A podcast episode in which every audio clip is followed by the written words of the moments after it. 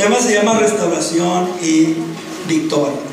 Cuando yo empecé a predicar, hermanos, del libro de Josué, les dije que íbamos a aprender, hermanos, tipos, ¿verdad? Y sobre todo que Josué es un tipo de Cristo. Y hasta el primer sermón se llamó así, Josué un tipo de Cristo. Y yo le dije por qué Josué es un tipo de Cristo, ¿verdad? ¿Por qué? Porque viene después de Moisés. ¿Por qué? Porque lleva al pueblo a la victoria. ¿Por qué? Porque lo restauró. ¿Y por qué? Porque Él es su líder. Entonces, la palabra Jesucristo, hermanos, ¿sí? O la palabra Jesús viene del hebreo Yoshua. Y Yoshua significa Josué o Josué significa Jehová salva, ¿sí? Y también les enseñé, hermanos, que cuando leyéramos este libro teníamos que tener en mente esto, que este libro, hermanos, nos iba a dar algunas aplicaciones sobre la vida cristiana, hermanos, en referencia a la guerra espiritual que enfrentamos todos los creyentes que estamos llenos o que queremos ser llenos del Espíritu Santo.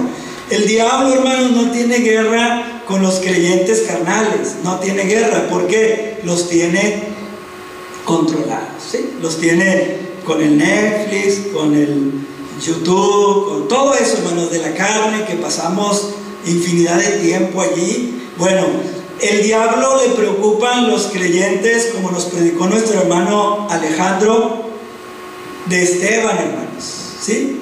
Que era un hombre lleno del Espíritu Santo. Y él dejó ahí marcas, hermanos, porque era un hombre lleno del Espíritu Santo. ¿sí? Entonces, vamos a ver aplicaciones, hermanos, cómo vamos a enfrentar nosotros eh, una guerra espiritual, ¿sí? Cuando queramos apropiarnos de las promesas de Dios. ¿Cuál es una promesa de Dios? Bueno, una promesa de Dios, hermanos, quiere decir, y, tal vez ahí está, usted predique el Evangelio y usted va a ser ganador de almas. Y algunos dicen, no, pero tú no puedes decir que ganador de almas. Sí, Pablo dijo que él ganaba a algunos para Cristo. Entonces él era un ganador de almas, hermanos. Entonces es una promesa, Señor. Yo quiero que tú me uses donde quiera que yo esté. Quiero brillar, quiero ser luz, quiero predicar mi familia, lo que testificaba nuestro hermano Eliud de, su, de la casa de su abuelo, en la oficina, en la escuela. Bueno, usted se quiere apropiar de esa promesa y esa bendición, inmediatamente el diablo se va a levantar. ¿Cómo? No lo sé, hermanos. El domingo les predicaba los nombres del diablo y el diablo tiene infinidad de formas como tratar de detenernos. Y a veces nosotros cooperamos con él porque eh, a veces nosotros mismos estamos buscando formas para no hacer lo que Dios nos había nos ha encomendado. Le oí un testimonio de Luis Palau, hermanos, cuando él dice que él era joven y él quería ir a predicar a otro pueblo. Hoy murió Luis Palau, hermanos, y él quería ir a predicar a otro pueblo cuando tenía 19 años.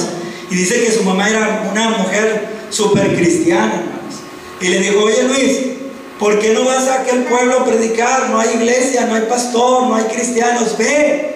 Y le dijo Luis Palau a la mamá en Argentina, es que estoy esperando el llamado de Dios. Y le digo, no, no, no, quítate eso, el llamado Cristo lo hizo a dos mil años ya. Cristo está esperando respuestas al llamado, porque a veces le digo, hermanos, que nosotros decimos, no, es que estoy esperando el llamado. No, Cristo ya hizo el llamado, hermanos. Pero usted y yo tenemos que orar, Señor, bueno, ¿a qué me has llamado a mí? Porque en verdad todos, todos no somos llamados a lo mismo, pero somos llamados a algo, hermanos. Mire, lea primera los Corintios 1.9. Ahí hay algo bien importante a lo cual Cristo nos llama, hermanos. ¿sí? Cristo nos llama. Primera los Corintios 1.9. Dios bendiga a la hermana María Elisa Trejo. ¿Sí eres tú, María? Sí. sí. Es que con, con, los cubrebocas a veces no logro distinguirlos. ¿sí? Bienvenido, amén.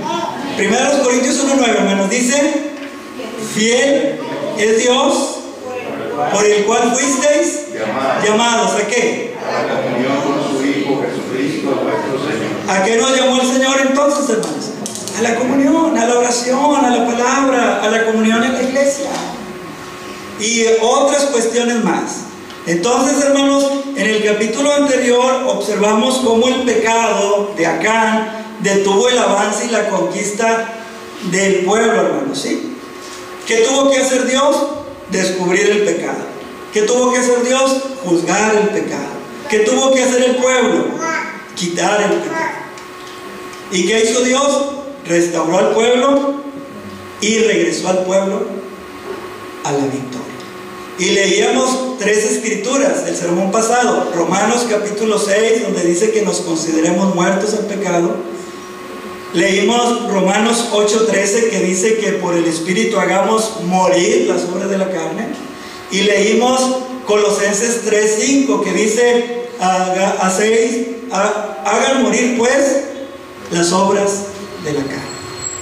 Pero no leímos el versículo 6, hermanos, y yo quería leerlo en el versículo 6 de Colosenses 3. Dice, dice, porque por estas cosas viene la ira de Dios sobre los hijos de desobediencia. Ahora, ¿cómo empieza el capítulo 7, hermanos, de Josué? Dice que la ira de Dios se encendió. El mundo no quiere oír de un Dios enojado, hermanos. El mundo quiere oír de un Dios de amor, puro amor, puro amor. Yo les pregunto, Javi, ¿tú eres puro amor en tu casa? No, Javi, a veces te enojas. Casi siempre. Casi siempre. Qué bueno que Javi no es Dios. Y usabas el cinto con tus hijos o los regaños. Hermanos, porque ni Dios siempre es puro amor, aunque su ira está controlada por el amor. Pero el mundo no quiere saber de esto. Escuchan a, un predicador, no, ya van a empezar a predicar de un Dios enojado. Bueno, arranque esa página de Colosenses 3, dice, por los cuales la ira de Dios viene sobre los hijos de desobediencia. Allí dice. Pero el, capítulo 7, hermanos, termina diciendo que la ira de Dios se aplacó, que Dios se volvió del ardor de su ira. Entonces, la Biblia nos enseña, hermanos, cómo nosotros podemos tener restauración y victoria en nuestra vida. ¿Qué va a hacer Dios? Descubrir el pecado. ¿Qué va a hacer Dios? Juzgarlo. ¿Qué tiene que hacer usted y yo? Reconocerlo, confesarlo y abandonarlo. ¿Qué va a hacer Dios? Nos va a restaurar y nos va a regresar a la victoria. Pero el hombre tiene una responsabilidad. Tiene que reconocer el pecado. Tiene que confesar el pecado. Y tiene que apartarse del pecado. Si no, Dios no puede hacer nada. No porque Él no pueda, hermanos, Él es soberano, pero porque Dios hace responsable al hombre de sus actos. ¿sí? Dios nos hace responsables. Punto número uno, rápidamente, ¿sí? Dios quita el temor, hermanos, y le da ánimo al pueblo. Miren lo que dice el versículo 1. Jehová le dijo a Josué, no temas ni desmayes. Dios lo primero que hizo, hermanos, después de que el pueblo quitó el pecado, Dios quitó el temor. Y quitó, hermanos, el desánimo y les dio ánimo. El desánimo es del diablo, hermanos. El desánimo nunca es de Dios. Dios nunca viene para desanimarnos. Dios siempre viene para animarnos. ¿sí? Y, usted se puede sentir en una condición muy terrible, hermano, porque a veces pasamos esos valles de sombra de muerte. Pero aún ahí dice la Biblia, aún ahí tú estarás conmigo. ¿Y tu vara y tu callado qué? Aún en esas cuestiones, hermanos. Y punto número dos. Debemos, hermanos, nosotros usar los mejores recursos que Dios nos ha dado. Mire lo que dice el versículo 3.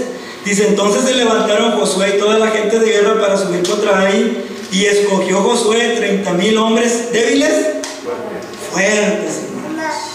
Y esto nos habla de la fuerza de Dios.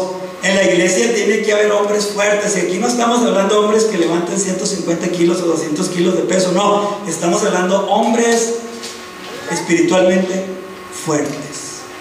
Hombres que no le tengan miedo al diablo, hermanos. Hombres que no le tengan miedo al mundo. Hombres que no le tengan miedo a la muerte. Hombres y mujeres que no le tengan miedo al coronavirus. Miren, hermanos, les voy a decir un testimonio de, esta congregación. La hermana Elsa, póngase de pie, hermana Elsa, porque honra al que merece honra.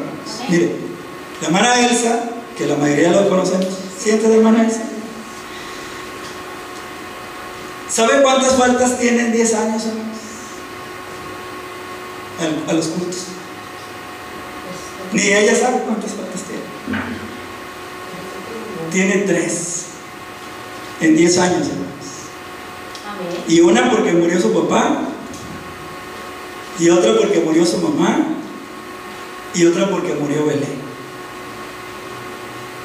¿Ya se contagió de coronavirus, hermano? Y es la persona, hermanos, aparte de mí, que ha estado más tiempo en la congregación. Usted llega a las 7 de la tarde y la hermana Elsa está orando. Usted viene en la mañana y ella está orando o, o haciendo la cena. Hermanos, Dios necesita de esas personas. Yo creo, hermanos, que yo no soy la persona más importante de la congregación, pero yo creo, hermanos, que por ustedes, por muchos de ustedes, Dios ha sostenido mi vida porque han orado Sí, por mí. hermanos. Esa es la verdad. Hermanos, nosotros debemos usar los mejores recursos que Dios nos ha dado. Dice que Josué escogió 30 mil hombres fuertes, hermanos, los cuales envió de noche. Yo no voy a enviar a un hermano débil a orar por un enfermo de coronavirus. Primero porque no va a ir. Segundo, porque, pues no, hermanos, tengo que enviar a alguien que sepa lo que se va a enfrentar. Y no le estoy hablando solamente palabras, hermanos. Le estoy diciendo hechos. Hechos. Hermanos, Dios ha puesto en usted un poder. Pregúntele al Señor, ¿hasta dónde soy capaz? No deje, hermano, que el enemigo rápido le diga, tú no puedes, tú no puedes. No. Pablo dijo, todo lo puedo en Cristo que me fortalece. Pero dijo en Cristo, no en mí. En Cristo, hermanos, sí. Debemos usar mejores, los mejores recursos que Dios nos ha dado. Tercero, debemos confiar, hermanos, que Jesús, que Yoshua está en medio de nosotros. Versículo 9. Mire qué versículo este, hermanos. Entonces Josué los envió y ellos se fueron a la emboscada y se pusieron entre Betel y ahí, al occidente de ahí. Y mire, y Josué se quedó aquella noche en medio Hermanos, la presencia de Josué en el pueblo los animó. ¿Qué significa Josué? Jehová salva. Y es el nombre de Cristo, hermanos. Usted tiene que entender, comprender, creer, preguntarle a Dios, Señor, yo quiero tu presencia en mi vida. Porque eso es lo que va a hacer la diferencia. Eso es lo que va a cambiar eh, el- la forma de vida. Mire, nuestro hermano Alejandro nos está hablando de Esteban, ¿verdad, hermano? ¿Sí era Esteban? Y que significa campeón. Y los últimos tres sermones nos ha hablado, hermanos, porque este hombre fue un campeón. ¿Sabe por qué? Porque tenía la presencia de Dios en él bien marcada. De hecho, cuando la Biblia lo describe, que hace la aparición Esteban en Hechos 6, dice, Esteban, hombre lleno de fe y del Espíritu Santo. Lo dice que predica lleno del Espíritu Santo, que no podía resistir la sabiduría con la que predicaba y muere, hermanos, lleno del Espíritu Santo, viendo la gloria de Dios. Porque cuando usted está lleno del Espíritu Santo, hermano, usted va a ver los cielos abiertos. Y va a ver a Dios en medio de la pandemia. Y va a ver a Cristo en medio de la mortandad. Y, pero, pero, ¿qué ganamos, hermanos, con decir, bueno, se murió aquel, se murió aquel, se murió aquella, está enfermo aquella? Pero la pregunta aquí es, hermanos, que nos debemos de hacer, ¿qué puedo hacer yo, hermanos, en medio de esto para ayudar a las personas? Yo pensé que todos iban a decir amén, hermanos. ¿sí? ¿Qué puedo hacer yo?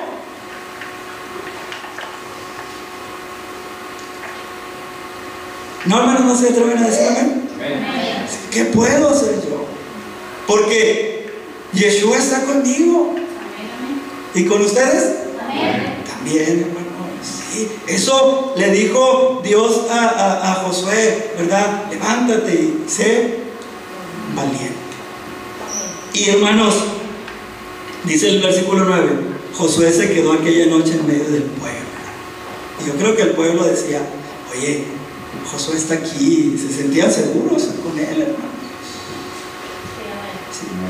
Porque Cristo viene a darnos mucha seguridad. Mire, hermano, mi oración en, estos, en este año ya de pandemia, mi oración ha sido, Señor, guíame en medio de tantas voces, de tanto Pues muertes, hermano, dolor, guíame. Porque hoy hay muchas voces.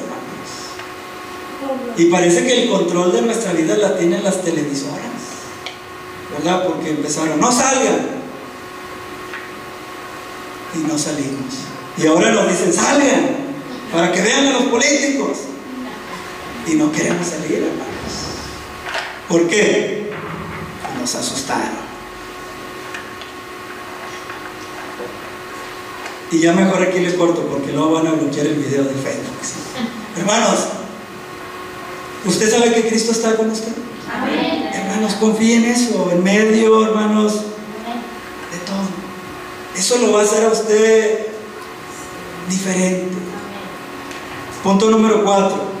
Tenemos que enfrentar la batalla, versículos del 11 al 13. Y toda la gente de guerra que con él estaba subió y se acercó y llegaron delante de la ciudad y acamparon al norte de ahí y, en el, y el valle estaba entre él y ahí. Y tomó como cinco mil hombres y los puso en emboscada entre Betel y Ai al occidente de la ciudad. Así, hermanos, dispusieron al pueblo todo el campamento al norte de la ciudad y su emboscada al occidente de la ciudad. Y mire, y Josué avanzó aquella noche hasta la mitad del valle. Él enfrentó, hermanos, la, la- la batalla. Él avanzó.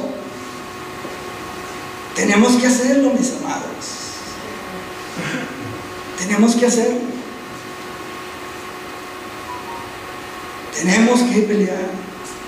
Hermanos, Satanás siempre nos ha desafiado, no es la primera vez que nos desafía en este, ahora fue con el coronavirus, Satanás siempre ha desafiado a la iglesia. El hermano Eliud predicó el, el martes sobre Daniel y decía él en su introducción del sermón, decía que la iglesia siempre ha sido perseguida. ¿Sí o no, hermano? Dijiste eso. Siempre ha sido perseguida la iglesia. Siempre los justos vamos a ser perseguidos. Siempre la voz de Cristo va a querer ser acallada, hermanos. Nosotros no debemos de predicar para tener likes en Facebook, ni visitas en YouTube, ni visitas en Instagram, hermanos, ni en TikTok. Nosotros debemos de predicar por serle fiel a Jesucristo. Aunque nuestro sermón sea visto dos veces, no interesa qué tan famoso seamos. La voz de Cristo nunca será famosa, hermanos. El mundo la quiere opacar. ¿Sí? Nunca. Satanás nunca va a dejar, hermanos, que un predicador predique a las 12 del día en una televisora cuando todas las personas están viendo allí a los que salen ahí, hermanos, que los controlan. Satanás no va a permitir eso. ¿Por qué? Porque él no quiere que la voz del Señor, hermanos, se deje oír, porque la voz del Señor es la que cambia las cosas. Es- esa es, hermanos. Hay que enfrentar la batalla. Parece que esto ya va pasando. Va a venir otra cosa. El hermano Eliud en la introducción de su sermón decía, van a venir tiempos en que no vamos a poder predicar. ¿Sí dijiste eso, hermano? ¿O no soñé? No, sí, verdad, sí. Para que vean que yo pongo atención en los sermones, hermanos. Él dijo eso. Y tiene razón, hermanos. Poco a poco van a querer callarnos. Tenemos que enfrentar la batalla. Miren, yo tenía hace un año un montón de gente que me apreciaba, hermanos. No, usted es el mejor pastor. Claro que no, hermano. Yo no me creo esas cosas. No, usted es el valiente, hermano. Y vino el coronavirus, cierran la iglesia. Y luego me preguntaban, oye hermano, este, ¿cerraste la iglesia? No. ¿No cerraste la iglesia? No. Qué bárbaro, eres un inconsciente y se va a morir la gente. Y saben, hermanos, ya no me aprecian. Están, eh, algunos hasta estaban orando para que me diera el coronavirus y me dio. Dios respondió las oraciones. Yo digo, ¿de qué se trata esto, hermanos? Yo por eso le digo, hermanos, tengo que buscar la dirección de Dios, porque si no me voy a frustrar. De veras, hermanos. Ya muchos ya no están allí en Facebook, ya borraron. Y me lo han dicho, ¿sabes qué? Yo así, así pensaba de ti, pero me equivoqué. ¿Está bien? no hay ningún problema. Con que no me repruebe el Señor, hermanos, todavía las cosas van a estar bien. Hermanos, nosotros vamos a enfrentar muchas cosas, hermanos, enfermedades, dolencias, pruebas. Pablo dijo, le dijo a Timoteo, tú sabes de lo que me sobrevino en Asia, todas las pruebas que tuve, y dice algo bien precioso, pero de todas ellas me libró el Señor. Hermanos, y mire, nosotros como iglesia debemos de estar bien agradecidos, hermanos. Ningún miembro de esta congregación, el Señor se lo llevó por ese virus. hermanos. Dios se mantuvo fiel con nosotros. Porque fue Él. No fui yo, no fue usted, fue el Señor y será el Señor, hermanos, para siempre. Y yo no puedo darles otro mensaje. Yo no puedo darles un mensaje de, de que no vayan a la batalla. Punto número 5, hermanos. Dios dará la victoria. Ya leímos del 14 al 29, hermanos, sí, cómo Dios les dio la victoria, cómo ellos, hermanos, emboscaron a Ai, la quemaron, mataron a 12 mil hombres a filo de espada. ¿Por qué? Porque Dios se lo prometió. Mire lo que dice el versículo 1, el versículo 1, hermanos, dice, Jehová dijo a Josué, no temas ni desmayes, toma contigo toda la gente de guerra y levántate y sube a Ai, mira, yo he entregado en tu mano al rey de Ai, a su pueblo, a su ciudad y a su tierra. Y Dios lo cumplió. Por eso les digo, hermanos, hoy, en medio de esto que está pasando en el mundo, busque la voz de Dios. ¿Qué dice Dios? ¿Qué dice Dios en medio de todo lo que está pasando? Debo de ir al culto, no debo de ir. Debo de visitar, no debo de visitar, debo de hacer esto, hermano, porque si Dios dice, hazlo, Dios lo va a respaldar. Dice, yo lo voy a entregar. Usted lea su casa, versículos 14 hasta el 29, y Dios lo hizo. Mire, el versículo 18 solamente. Entonces Jehová dijo a Josué, Jehová, hermanos, dijo a Josué, extiende la lanza que tienes en tu mano hacia ahí. Y yo creo, hermanos, que Josué se acordó cuando Moisés estaba en la montaña, ¿verdad, hermanos? Orando por él contra Malek. Dice que se cansaban y Ur y este Aarón levantaban las manos. Por eso le digo, hermanos, que en la iglesia se necesita gente, gente animada, gente fuerte.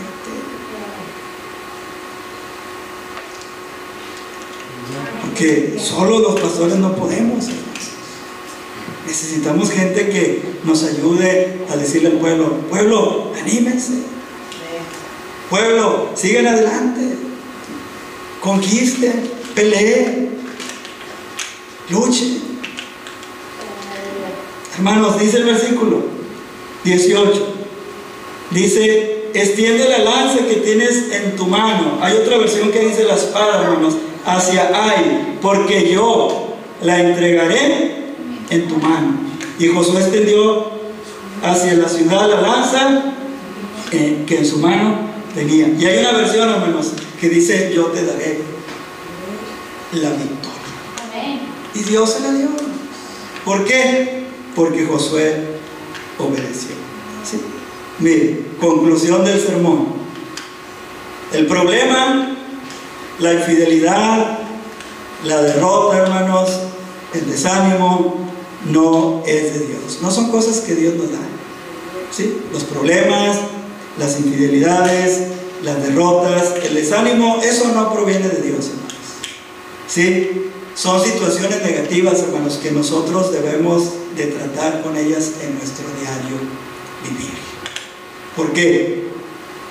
Dios a usted lo hace responsable de una parte de la vida cristiana. Usted tiene que pelear, hermanos. Él ya le dio el poder.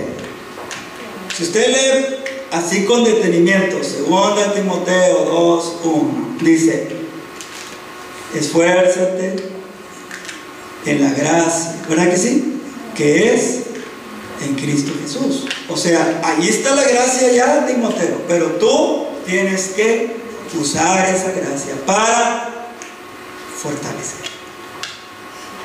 Para servir al Señor. Para caminar. ¿Por qué, hermanos? Porque también ahí en Timoteo dice, porque Dios no nos ha dado, ¿qué? Espíritu de qué? De cobardía, sino de poder, de amor y de dominio propio. Pero hay cristianos que en vez de tener dominio propio, hermanos, tienen demonio propio. Y ahí es el problema. Bueno, nosotros tenemos que esforzarnos. Esos versículos, Josué 1.5, Josué 1.8, Josué 1.9, hasta lo cantamos, hermanos. Mira que te mando que te esfuerces, que seas valiente, no temas ni desmayes, porque Jehová tu Dios estará contigo donde quiera que vayas. Filipenses 4.13, todo lo puedo en Cristo que me fortalece. ¿Sí? Salmo 27.1, Jehová es mi luz mi salvación. Salmo 46.1, ¿sí? Jehová es mi pronto auxilio en las tribulaciones. Salmo 23.1, Jehová es mi pastor. Hermanos, tenemos que usar la espada del Espíritu. ¿Para qué? Para tratar con esas situaciones negativas, hermanos, los problemas, la infidelidad, el desánimo, la derrota, hermanos. Eso no es de Dios. Y usted dirá, ¿usted nunca se ha sentido así? Sí, hermanos. Muchas veces me he sentido así. Así me he sentido. Y yo llego a mi casa y le digo, mira Señor, tú sabes cómo me siento, pero Dios me dijo una vez, sí, pero abre tu Biblia en 2 Corintios 5, 7. ¿Y qué dice ahí? Por fe andamos. No, no por lo que te sientas, Rodolfo, es por fe. Es por fe. Vayan conmigo, hermanos, al último texto que vamos a ver en esta noche. Primero de los Corintios 15, 57. ¿Sí? Restauración y victoria. Primero de los Corintios 15, 57.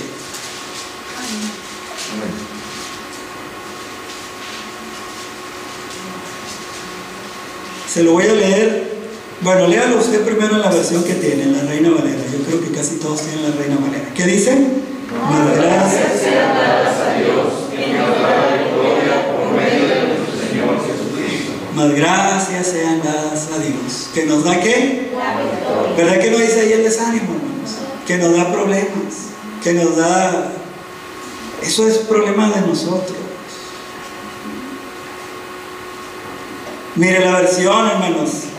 Dice esta que tengo aquí. Pero gracias a Dios, entre signos de admiración, Él nos da la victoria sobre el pecado y sobre la muerte por medio de nuestro Señor Jesucristo. El problema, hermanos, de la iglesia es que hoy está peleando con sus propias fuerzas.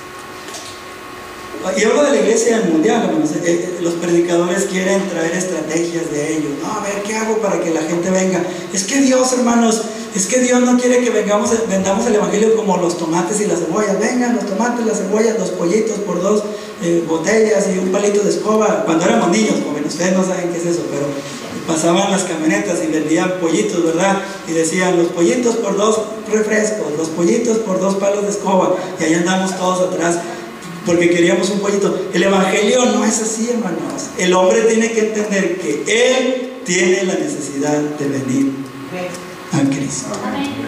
Mira, hermano, eh, yo voy a decir esto y termino. Eh, tengo 10 años en esta congregación más o menos. Y créanme, hermanos, yo nunca he peleado con un hermano de esta congregación. Y nunca le he hecho nada a un hermano para que se vaya de la congregación. Cuando algunos se han ido, he ido. Oye, mira, así es. No. Y un día estaba preocupado, hermanos, y estaba orando, y el Señor me habló a mi corazón. Me dijo, tú no has hecho nada. Tú no tienes por qué tener miedo porque la gente va o no va. Tú tienes que, primero, conmigo. Ser fiel conmigo. Es todo. Y la gente tiene que entender que no son plátanos, ni cebollas, ni despensas, hermanos. El hombre necesita venir a Cristo. Yo mismo necesito venir a Cristo. Mira, hermano, si yo no fuera pastor, yo estuviera en una iglesia congregándome. No crea que estoy aquí porque soy pastor. Mis hijos necesitan una iglesia. Mi esposa necesita una iglesia, yo la necesito. Yo necesito oír la voz de Dios. Yo cuando predica el que predique, yo pongo atención, hermanos, y le digo al Señor, habla mi corazón porque yo necesito oír la voz del Señor. Y ahora que Alejandro estaba predicando sobre el, li- el libro de Hechos, y te lo digo Alejandro, delante de Dios, y verás cómo Dios ha bendecido mi vida, hermano. Que mi esposa y yo nos vamos platicando en, el carro, oye, ¿qué palabra? Ustedes dirán, hermano, bueno, a ustedes a lo mejor Dios no les habló. Sorry for you, a mí el Señor me habla. Sí, cuando predica Dios yo pongo atención. Y saben, hermanos, vuelvo a oír las predicaciones cuando los ponen en la página de vuelvo a escuchar. Porque la Biblia es Dios. Y cuando se predica la Biblia, es Dios hablando, hermanos. No es el hombre, es Dios. Y Dios no puede ser cuestionado, hermanos. Dios tiene que ser obedecido. ¿sí? Y Él nos va a llevar, hermanos, a la restauración y a la victoria. Porque eso nos llamó. Más gracias sean dadas a Dios. ¿Verdad que sí? Que nos da la victoria. Por medio, y dice Romanos 8, ¿verdad? Nosotros somos más que vencedores por medio de aquel que nos ama. Puestos de pie, hermanos. Hemos terminado el sermón. Pásenle músicos para que cantar una alabanza al Señor.